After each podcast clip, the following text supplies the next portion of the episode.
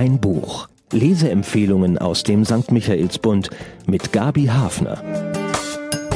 Mein Buch diese Woche ist eine aberwitzige, fantastisch erzählte Parabel über Verdrängung und Realitätsverleugnung. Sie ist angesiedelt auf buchstäblich schwankendem Boden in einer Stadt über einem früheren Bergwerk und stammt mal wieder vom Autorennachwuchs aus Österreich. In das flüssige Land nimmt Raffaela Edelbauer eine geologisch-politische Tiefenbohrung vor, in der Tradition der vielen österreichischen Autoren, die in ihrem postkartenidyllischen Heimatland die Abgründe aufspüren und dafür trotzdem gefeiert werden. Die Handlung. Eine junge Frau, Dozentin und Physikerin in Wien, macht sich nach dem rätselhaften Unfalltod ihrer Eltern auf die Suche nach deren Heimatort. Großeinland ist schwer zu finden, ohne Straßenverbindung. Unterwegs kehrt Ruth in Gasthäusern ein, die etwas Märchenhaftes und zugleich Gruseliges ausstrahlen und findet einen kundigen Lotsen zu ihrem Ziel. Und dann ist sie angekommen in Großeinland. Das wirkt wie die begehbare Idylle einer Kleinstadt in einem Fantasypark. Ist der jungen Physikerin und Zeitforscherin vielleicht etwas durcheinander geraten in dem Medikamentencocktail, mit dem sie ihre fragile Funktionstüchtigkeit im Alltag aufrechterhält? Ruth wird in Großeinland jedenfalls wie eine Einheimische willkommen geheißen. Ihr Befremden über die Merkwürdigkeiten des Ortes mischt sich mit dem Gefühl, wirklich angekommen zu sein. Voller Herzlichkeit sind die Bewohner, fröhlich blicken sie über die Verformungen im Stadtbild hinweg, als ob die Unterhöhlung des Geländes durch das alte Bergwerk für sie keine Gefahr darstellen könnte. Schon vor 20 Jahren hatten sie festgestellt, dass zwischen Kirche und Kulturverein ein Loch entstanden war, nun sind die Renovierungen nur noch ineffektive Kosmetik. Kein Wunder, nach der völligen Zerstörung durch Bomben wurden die Trümmer mit allem, was darin lag, zugeschüttet, ausgehärtet und die Stadt maßstabsgetreu nach dem Vorbild alter Fotos darauf neu errichtet.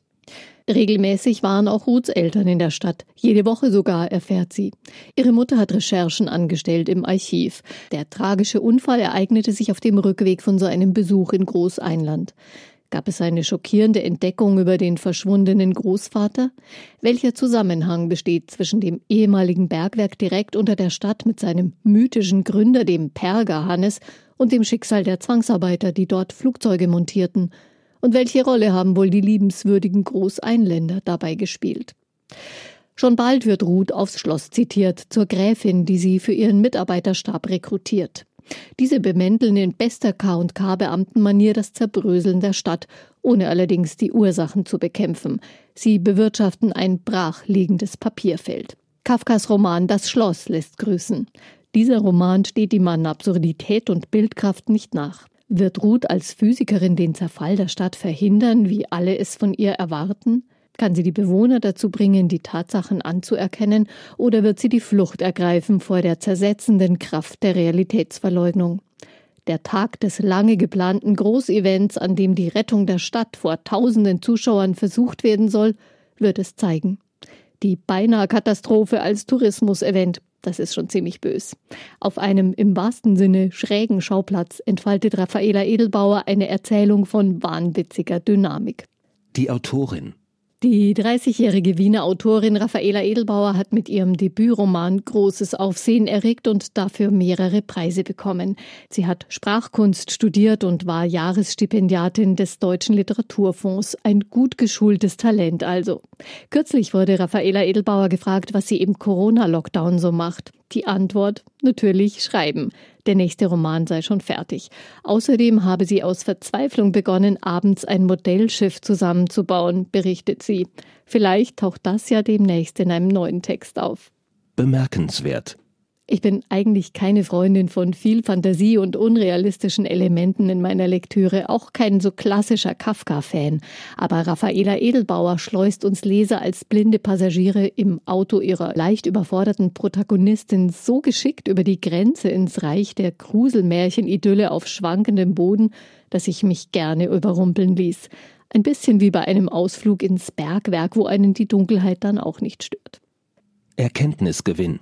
Beim Lesen hatte ich quasi das Ticken einer Zeitbombe im Ohr. Es geht im Roman in erster Linie um den Umgang mit der Nazi-Vergangenheit. Doch die Geschichte macht nachdenklich auch als Parabel über das Wegsehen wollen, was bedenkliche politische Entwicklungen betrifft. Auch Verbindungen zu den großen Zukunftsfragen stellen sich beim Lesen ein. Der Klimawandel, das Weiter so, in dem die Welt heute so oft feststeckt und die großen Fragen nicht anpackt. Der Sound. Diese Geschichte muss man sich erstmal ausdenken und dann so erzählen, dass der Leser sich vom Pfad des realistischen Erzählens weglocken lässt. Wie macht sie das bloß?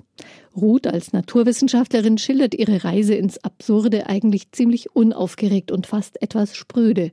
Die Sprache signalisiert alles ganz normal, hier ist eine Physikerin, die wird eine Erklärung finden. Und so folgt man ihr in sämtliche Abgründe, die sich auftun und lernt so manche merkwürdige Person kennen.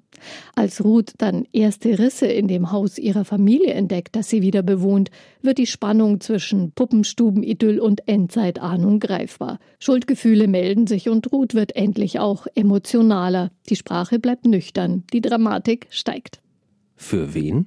Ein Buch für alle, die sich gern überraschen lassen und die auch ungewöhnliche Schauplätze betreten, wenn Sprache und Erzählkraft sie mitnehmen. Ein Buch, das seine thematische Brisanz nicht diskutiert, sondern auf eine Bühne hebt.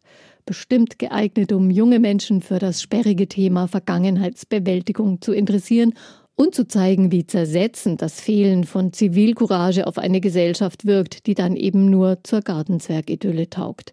Wer im Österreich-Urlaub statt auf dem E-Bike oder in der Sommerrodelbahn auch beim Lesen ein Abenteuer erleben will, der sollte für dieses Buch Platz machen im Gepäck.